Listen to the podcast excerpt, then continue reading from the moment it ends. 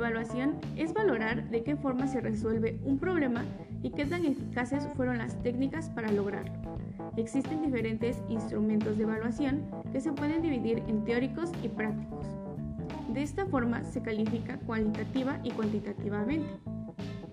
Se puede aprender también de la evaluación para identificar y reforzar las áreas de oportunidad. Existen tres tipos, la diagnóstica, la formativa y la sumativa. En la primera estás conociendo a las demás personas o cosas. En la segunda, de qué manera se desenvuelve en el proceso. Y en la última, los resultados finales del aprendizaje logrado.